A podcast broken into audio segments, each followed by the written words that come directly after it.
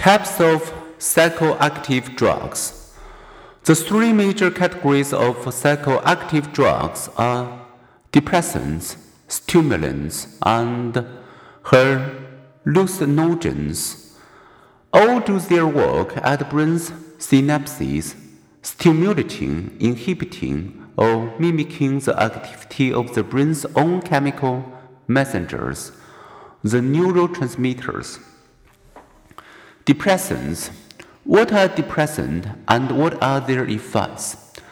Depressants are drugs that, such as alcohol, barbiturates, and opiates that calm neural activity and slow body functions. Alcohol, true or false? In small amounts, alcohol is a stimulant. False. Low doses of alcohol may, indeed, enliven a drinker, but they do so by acting as a disinhibitor. This slow brain activity that controls judgment and inhibition. Alcohol is an equal opportunity drug.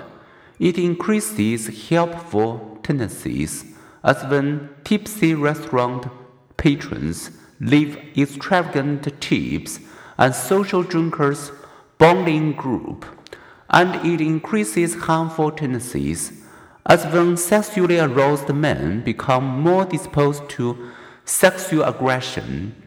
One University of Illinois campus survey shows that before sexual assault, 80% of the male assailants and 70% of the female victims had been drinking. Another survey of 89,874 American collegians found alcohol or drugs involved in 79% of unwanted sexual intercourse experience.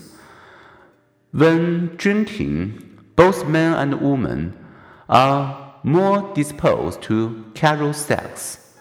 Beauty is in the eyes of the beer holder the bottom line, the earth you would feel if sober at once you will more likely act upon when intoxicated.